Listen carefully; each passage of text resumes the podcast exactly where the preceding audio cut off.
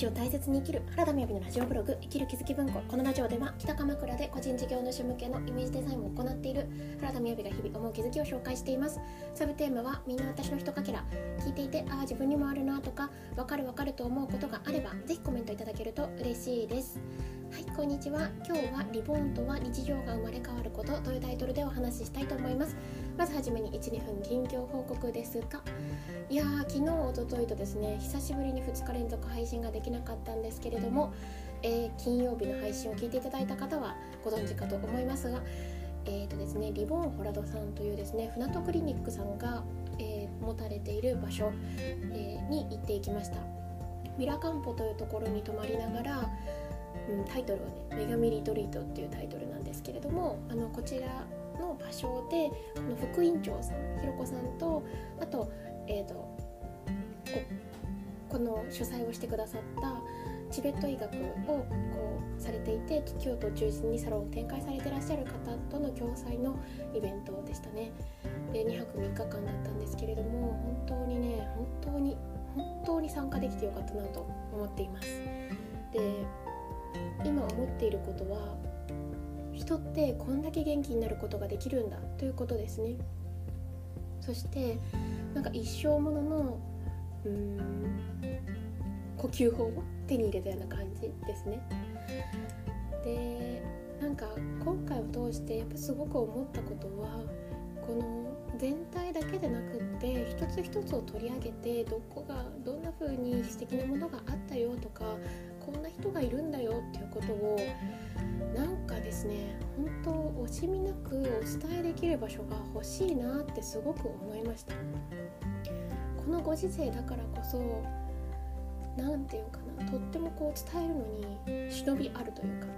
もちろんこう人に伝えるだけでなくって自分に熟成させてでそれが何て言うかこう醸されるっていう状態も一番だと思っていてそれももちろんいいなと思っているわけなんですね。つまりあなんかすっごい元気になったけどどうしたの？って聞かれるようななんか自分になっていればそれがまあ一番本質ですよね。ただとはいえそのパーツパーツを考えても本当にあの出会ってもらいたいなって思うことってたくさんあって、うん、なんかそれはねやっぱり私は配信ツールって Facebook とか公式 LINE しかないんですけれどうん公式 LINE メルマガはちょっと実はそのメルマガではこんな感じのイベントでしたっていうのはちょっとアップしようと思っているんですがでね Facebook ライブあ Facebook はもうちょっと後にと思ったりしているんですけれどもなんかねどなたにも迷惑かけたくないなって思うと難しいなっていうふうに今思っております。まあでえーと、あそうそう昨日のね最後の最後に順番的に最後の最後にえっ、ー、とセラピーの中でですねあのなんだっけカッサじゃなくってあ名前が出てこないんですけれどもあの背中にね吸盤みたいなのをやってこう血の巡りを良くする手法ありますよね。それをやっていただいてですねもう綺麗そんなにたくさん模様が出てるわけじゃないですけどやっぱり肝臓のところを中心に背中のところとか血の巡りがあんまり良くなかったところがすっごく後に残っていてもうかゆいなんかっていうところを今過ごしております。はい、で、えっ、ー、とあそうですねこれ聞いていただいている方で興味ある方いらっしゃるかわからないんですけれども、えー、9月の3日金曜日夜8時から9時半で、個人業を始めたりする時のミニマルこんなこと知って知りたいなっていうことの Q&A 会を、えー、作企画しています。でどんな内容かというと、まあ、例えばじゃあこのメニューの提案の仕方一番本当に誰もお客さんがいらっしゃらない時からどんな風に料金を設定していったらいいのとかうーんなんだろう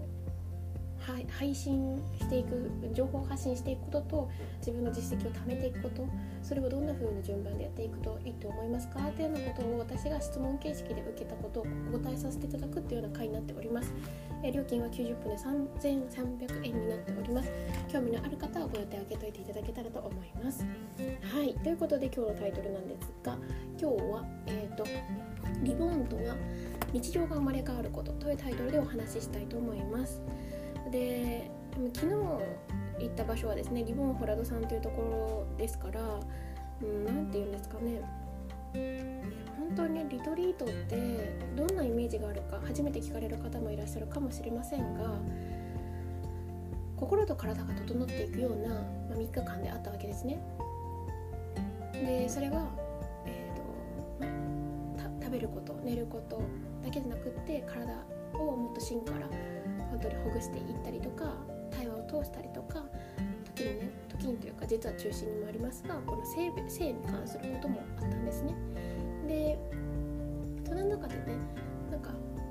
こうあこの場所だったら自分の本来の自分になれるっていうのではなくってなんか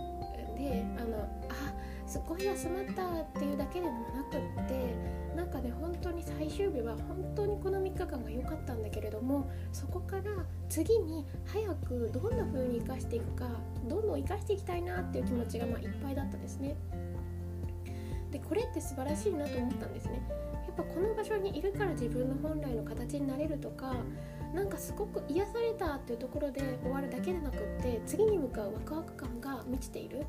で私はねあの昨日の感想でも言いましたけれど私もともと体の調子最高レベルだったんですよ。史上最高レベルだなってそもそも思っていて。で女神リトリートに参加したらね自分が思っていた以上にたくさんケアしてもらえたんですね。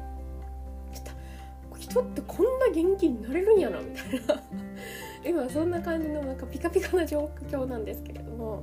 でもこの元気な度合いって知らない人多いかもって思ったんですよ。私も1 1日目の金曜日の夜ぐらいのけんあのなんだろう元気な状態が一番あの回復できた状態だと思ってました。夏休みとか人と会ったりしながらも休めた状態。でもねもうそこからさらに休むことができる。さらに元気になることができる。これすごいなっていう。こんなにピカピカになれるんやっていうのがもうすっごい感激だったんですけれども。ね、ででそこでやっぱり思ったことはあの、うん、植物食べ物とかもでね結構デジタルデトックスもしていたので本当にあの iPhone がねスクリーンタイム週のスクリーンタイムをリマインドしてくれるんですけれどそれが今週は58%減りましたみたいな。え金曜日から見てないのにそんなに減ったみたいな。そのぐらいあの繋いでなかったんですね。持ち歩いてたとしても機内モードでほぼしてました。写真撮りたくて。でもちろんあのその前後でねお取引のある方とかは事前にここに行くよっていうのを話してたんですけれどまあそんな中でねじゃあその食べ物も、うんま主にはビーガンで最終日とかはお肉とかお魚も美味しいものが食べれましたけれどもでねビーガン料理で、まあ、味も薄めで食事もそんなにお腹いっぱいまでは食べないんですよね。であまり画面スクリーンも見ないっていう状況からでもね私の日常っていうのはやっぱりそうではないんですよ。まあ、食べ物は近しいところもあるかもしれないですけれどもまあなんかそこまで全部オーガニックではないですからでえ、まあ、一気に変えてしまったりするのが良くないのかなとか思ったりはしたんですけれどもでも、うん、前と違う感じがするのはもう芯に落ちているものがあるから一番は今日もね朝からいろんな音声聞きました。もうこの3日間普段私がルーティンで聞いているものとかめっちゃ溜まってるわけですよ。それをバーって聞いたりしてたのはいいかなって思ってたりしたんですけれどやっぱり同じようで同じじゃないんですよね。日常が生きているっていうことがすごくあの今までの日常が生きてるっていうことがすごく重要だなと。でそれが心地が悪いから断捨離をするとか場所をこうちょっと変えてみるとかっていうのはめちゃくちゃありだと思うんですけれどだからって今までの日常がんだったら戻っちゃうっていうのだとちょっと違うなっていうふうに思ったのでねあのなんだろう。その非日常のような空間から日常に持ち込んでしまうことを恐れることなくでも同じことしていてもあなんかちょっと違うかもななんか内側の楽しさがちょっと違うかもなとかそんなことを感じながら今いるような感じですね。まあ、この辺りの変化ですね。またトピックタイトル付けをしながら人皆さんにシェアしていけたらいいなと思っております。ということで今日は非日常。何でしたっけ？えっ、ー、とリボーンとは日常が生まれ変わることというタイトルでお話しさせていただきました。今日も聞いていただいてありがとうございます。それではバイバイ。